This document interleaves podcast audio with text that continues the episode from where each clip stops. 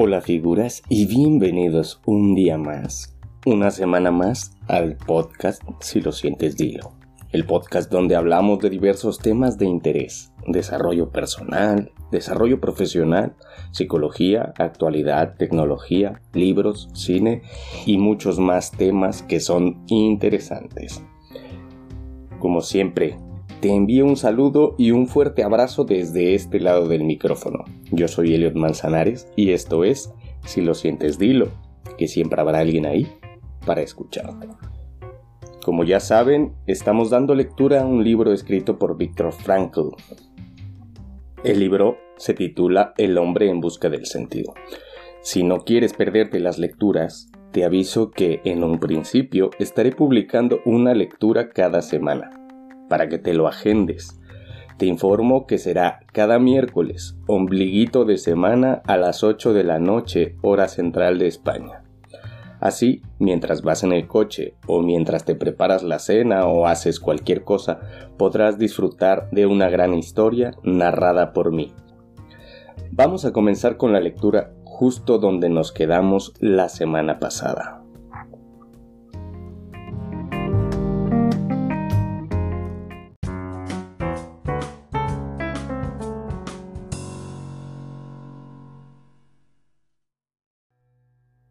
Segunda fase. La vida en el campo. Apatía. Las reacciones descritas en la primera fase quedaban atrás a los pocos días, en el escaso tiempo que necesitaba un prisionero para entrar en la segunda fase, la de la apatía generalizada, que lo llevaba a una especie de muerte emocional. Además de las reacciones ya descritas, Ahora la tortura interior se intensificaba con sensaciones más dolorosas que el prisionero intentaba apaciguar. La principal era la intensa añoranza del hogar y la familia. Eran tan intensa que incluso a veces se consumía en la nostalgia. Seguía después la repugnancia ante la fealdad circundante, incluso en los aspectos más superficiales. A la mayoría de los prisioneros se les entregaba un uniforme tan andrajoso que por comparación un espantapájaros parecería elegante. El suelo entre los barracones era un lodazal, y cuanto más intentábamos evitarlo, más nos hundíamos en él. Era una práctica habitual destinar a los recién llegados a limpiar las letrinas y retirar los excrementos. Sí, debido a las irregularidades del terreno, aquella porquería le salpicaba la cara. Una mueca de asco o la intención de limpiarse implicaban un latigazo del capo irritado por los remilgos del recién llegado. Así se aceleraba la represión de las reacciones normales. Al principio, el prisionero apartaba la vista ante las marchas de castigo de otros grupos, incapaz de soportar la imagen de sus compañeros andando durante horas, arriba y abajo, hundidos en el fango, asusados por los capos. En unos días o semanas el carácter cambiaba. Temprano en la mañana, todavía a oscuras, el prisionero tenía que alinearse en su destacamento, preparado para la marcha. De repente, rompía el silencio el grito de un compañero al que derribaban a golpes. Luego lo levantaban del suelo solo para que otra sarta de golpes lo derribara una vez más. ¿Por qué? Porque tenía fiebre. Y había ido a la enfermería fuera de hora para que le controlaran la temperatura y le dieran la baja. Ahora lo castigaban por su desesperado intento de pedirla, lo que indicaba que quería eludir el trabajo. Si el prisionero que estaba observando la escena había entrado en la segunda fase de sus reacciones psicológicas, ya no apartaba la vista. Con este grado de adaptación, sus sentimientos estaban embotados e impasible podía contemplar la escena. Otro ejemplo, el mismo prisionero hacía cola por la tarde ante la enfermería con la ilusión de conseguir dos días de trabajo ligeros en el interior del campo a causa de sus heridas, o por un edema o por fiebre. Mientras esperaba, veía impertérrito cómo arrastraban a un muchacho de doce años que había sido obligado a permanecer en posición de firme varias horas a trabajar a la intemperie, bajo la nieve, con los pies desnudos, porque no había zapatos para él en el almacén. Tenía congelados los dedos y el médico le arrancaba con unas tenazas uno a uno los muñones gangrenados. Repugnancia, piedad, indignación, horror eran las emociones que nuestro prisionero ya no podía sentir. Pasé un tiempo en el barracón cuidando enfermos de tifus, afectados por fiebres altas y delirios, muchos de ellos agonizantes. Cuando se producía una muerte, yo observaba impasible la siguiente escena, que se repetía en cada fallecimiento. Uno por uno, los prisioneros se acercaban al cadáver aún caliente de su compañero. Uno cogía los restos de un plato de patatas hediondas.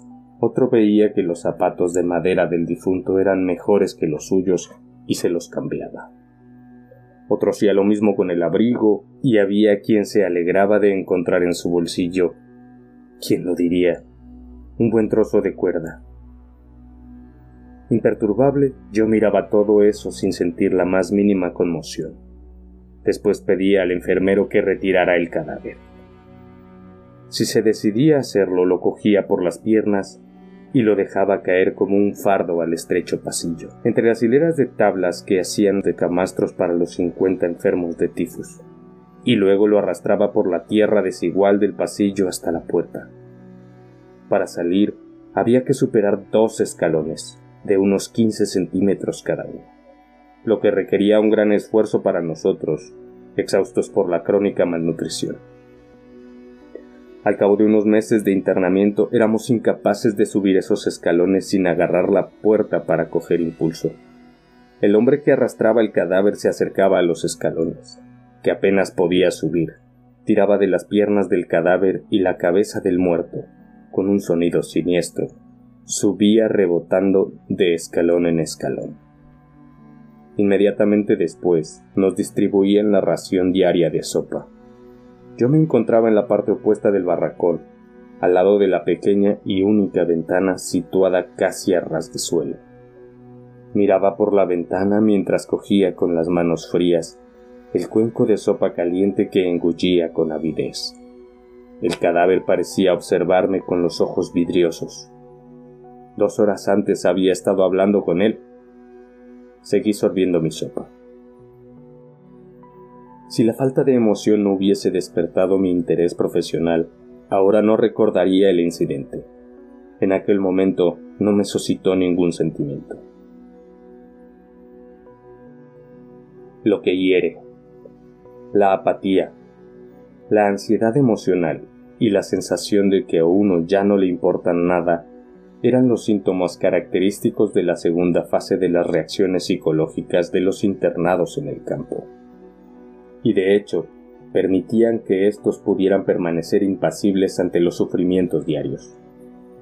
Pronto, el prisionero construía, gracias a la insensibilidad, un muy necesario escudo protector. En el láger se reciben golpes por cualquier motivo, a veces sin motivo alguno. Por ejemplo, el pan se repartía en el lugar de trabajo y debíamos formar perfectamente alineados para recibirlo. En una ocasión el compañero que estaba detrás de mí se salió unos centímetros de la fila, y esa mínima falta de simetría disgustó al guardia de la SS. Se armó un revuelo a mis espaldas, pero por precaución no volví la cabeza. No sabía a qué atenerme con el guardia, y de pronto recibí dos fuertes porrazos en la cabeza. Entonces advertí que a mi lado blandía su porra un hombre de la SS en esa situación, no es el dolor físico lo que más hiere, y esto vale tanto para los adultos como para los niños castigados, sino la humillación y la indignación por la injusticia, el sinsentido de todo eso.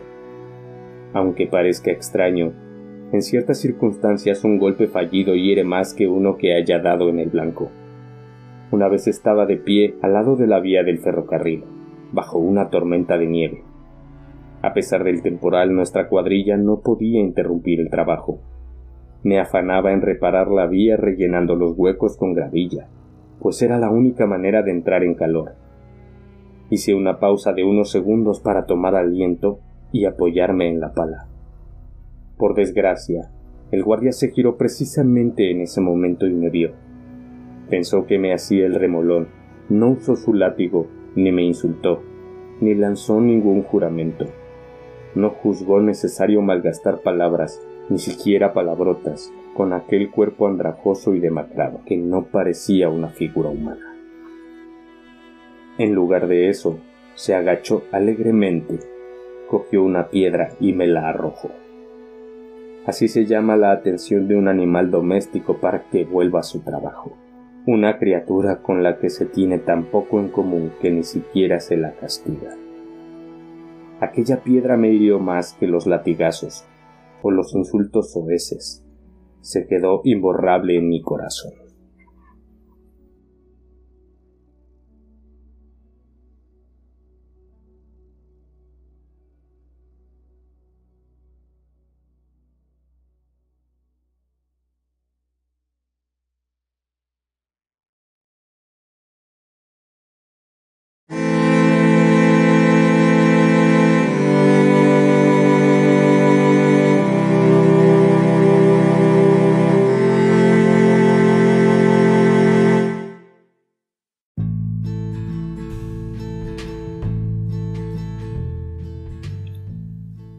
Hasta aquí la lectura de la semana.